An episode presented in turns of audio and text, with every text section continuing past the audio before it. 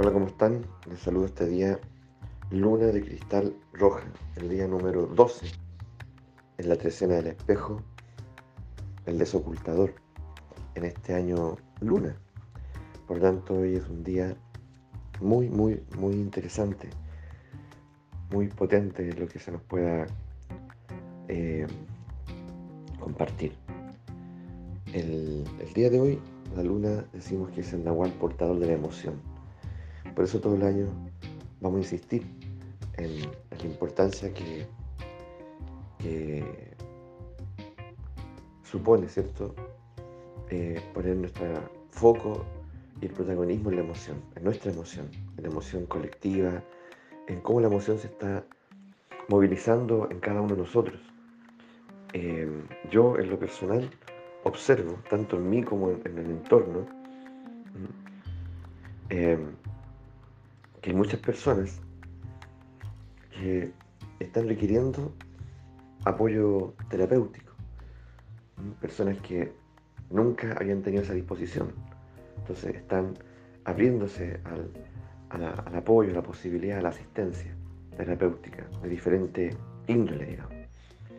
Eh, hay muchas personas que están experimentando, ¿cierto? Esta, esta conmoción emocional de la que hablamos nosotros al inicio del año. Y sería bueno que ustedes también observaran en su entorno qué pasa con la emoción.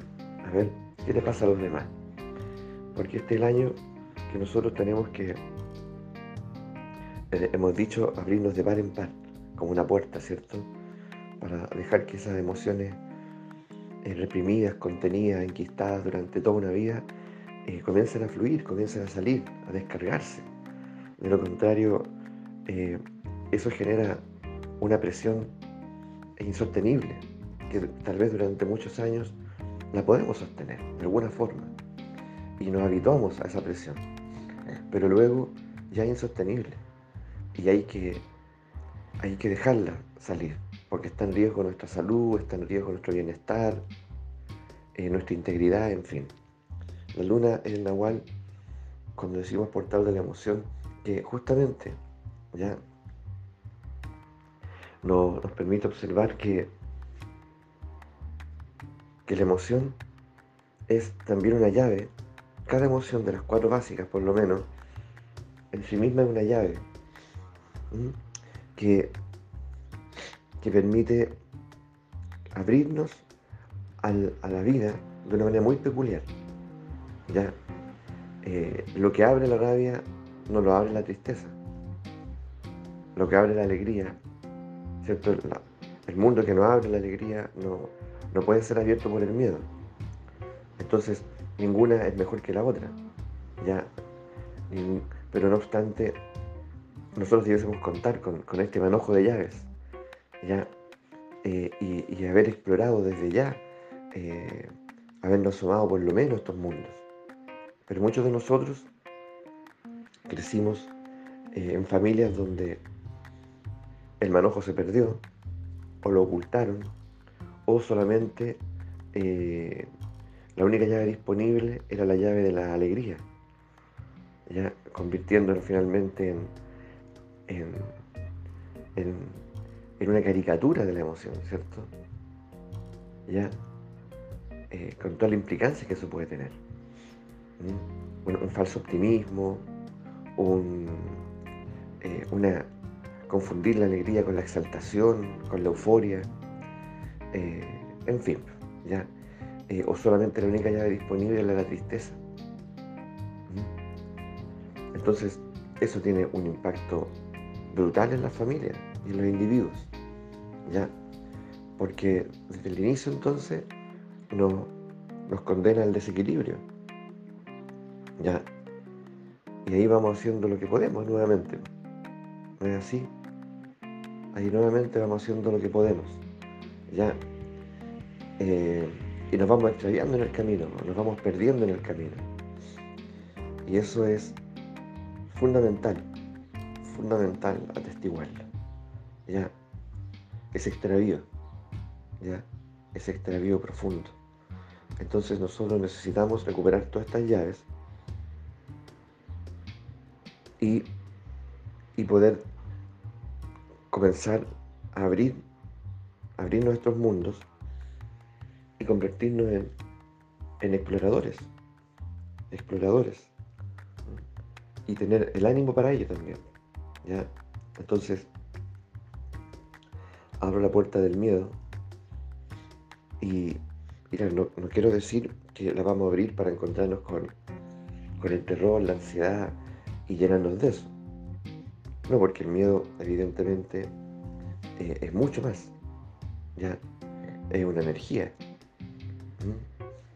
Y, y el miedo puede ser leído también como una puerta creativa, en la medida en que me permite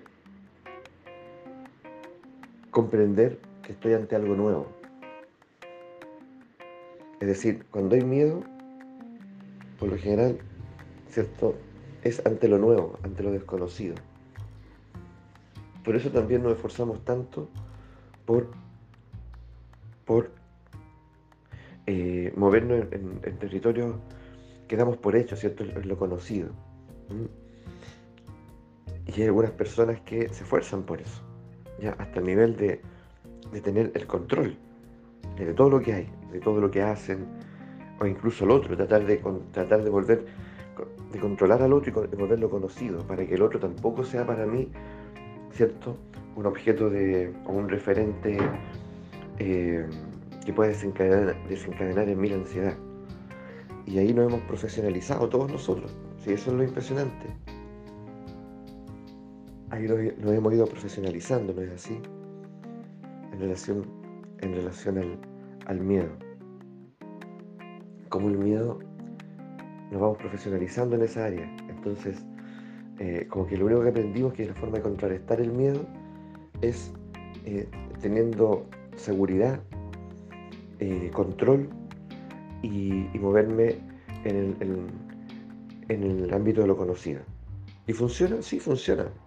Pero ¿y cuál es el costo? El costo es que finalmente ya queda fuera todo lo creativo queda fuera todo lo que me puede ofrecer una respuesta diferente, lo que me puede eh, encender el alma, el corazón, ¿cierto?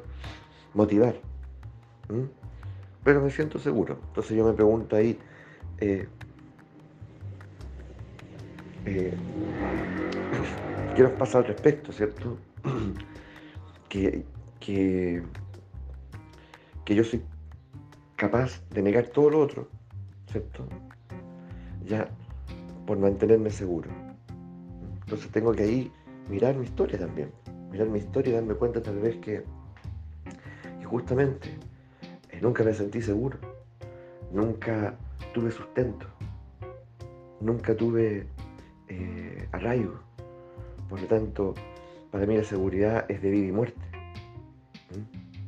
La, y la, procuro de, y el control, y lo procuro de, de y lo procuro, ¿cierto?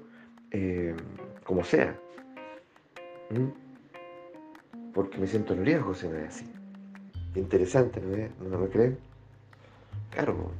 Entonces uno empieza a mirar que por qué es tan importante entonces trabajar el arraigo y la, el enraizamiento en el miedo. ¿Cierto? pero como una experiencia natural, Hay que trabajarla así, natural, que se encarna en el cuerpo y en la relación con la, tierra de manera tal que yo no necesite, ¿cierto?, desesperadamente aferrarme a lo seguro, ¿ya? Eh, negándome todo, la amplitud de, posibilidades que me ofrece la vida. Y así va, así va. La puerta de la tristeza, ¿a qué me abre? A un mundo interior. Claro, que un mundo en el que uno también tiene la caricatura, que, que es esta tristeza que me embarga, me abruma y me lleva hacia abajo. Eh, y no me la puedo sacar del cuerpo, ¿cierto? Y, de alguna manera, ¿cierto? Pierdo, pierdo vitalidad, pierdo, dejo de estar como, dejo de sentirme, dejo de sentirme eh, encendido, vivo, eh, disponible, motivado. La verdad que quiero estar solo, quiero estar, quiero estar como un ovillo en la cama. y eso es eh, todos los que hemos experimentado tristeza y una pena profunda es tan eh, difícil de contrarrestar, ¿ya? Pero hay algunas personas que se han esforzado eh, magistralmente por contrarrestarlo. Entonces, es como si ese estado fuese un estado de muerte. Por lo tanto, no se lo permiten y no entran ahí. No entran ahí. Es como un imperativo y han encontrado la forma, las mañas para poder lograrlo. Y tiene un costo. Evidentemente, tiene un costo porque, porque claro, yo podría entonces, eh, por lo general, decir de mí mismo o de otra persona, esa persona siempre está bien, siempre tiene el ánimo alto, es tan positiva, ah, es admirable, sí, pero hace un esfuerzo ya sobrehumano por, no permitirse entrar en la dimensión de la, tristeza. Y eso tiene implicancias. ¿Mm? ¿Y cuáles pueden ser? ¿Mm? ¿Cuáles pueden ser? ¿Mm? Que no me puedo resignificar. Es decir, solamente en la tristeza, en la tristeza puede ocurrir este prodigio, desde donde puedo aprender a mirar en perspectiva. Se me empieza a hacer preguntas que en, otro, que en otra emoción no me puedo hacer que en otra instancia no me puedo hacer. Ya eh, empiezo, me vuelvo mucho más existencial, mucho más profundo. Y no me queda otra porque ya estoy instalado en la profundidad. Entonces todo lo que. Entonces, ¿qué ocurre? Que empiezo a ver en perspectiva. Ya, ya no como, como liberado de la superficialidad, liberado del ruido del mundo. Y comienzo a encontrar ante la pregunta también respuestas. Y no una, tal vez muchas y me empiezo a entender y me empiezo a conocer. Uf, claro, eso evidentemente que involucra que yo no puedo permanecer en ese estado excesivamente, o sea, en ninguna emoción puedo permanecer excesivamente, porque se vuelve peligroso y enfermizo. Entonces tengo que aprender a salir. Y yo creo que eso es lo que nos tienen que enseñar. Ya, tal vez, tal vez, bueno, en realidad hoy en día son varias cosas. Una es permitirnos entrar en la emoción, sin temor, sin resistencia, con, bien acompañados también, ¿se entiende? ¿Ya? Y, y enseñarnos a salir, sobre todo, enseñarnos a salir de ahí, no quedarnos atrapados. Bueno, y así, y así cada emoción, la rabia, la alegría, lo mismo. ¿Con qué me encuentro cuando abro la puerta de la rabia, la puerta de la alegría? ¿Qué hay ahí? Ya lo hemos dicho otras veces. ¿Y cuál es el costo de que yo nunca entre ahí? O sea, cuáles son las mañas que ocupamos para nunca entrar en la rabia, o, qué ocurre que no entramos, nos cuesta tanto entrar en la, alegría, y qué pasa si nosotros nos quedamos atrapados ahí. Ahí dejémoslo, como tarea, ¿cierto? Como una forma de, interpelación para todas nosotros. Vamos viendo qué pasa en el día con esos testimonios, eh, investigando, profundizando en, en las emociones humanas que es fundamental. Este año sobre todo es fundamental.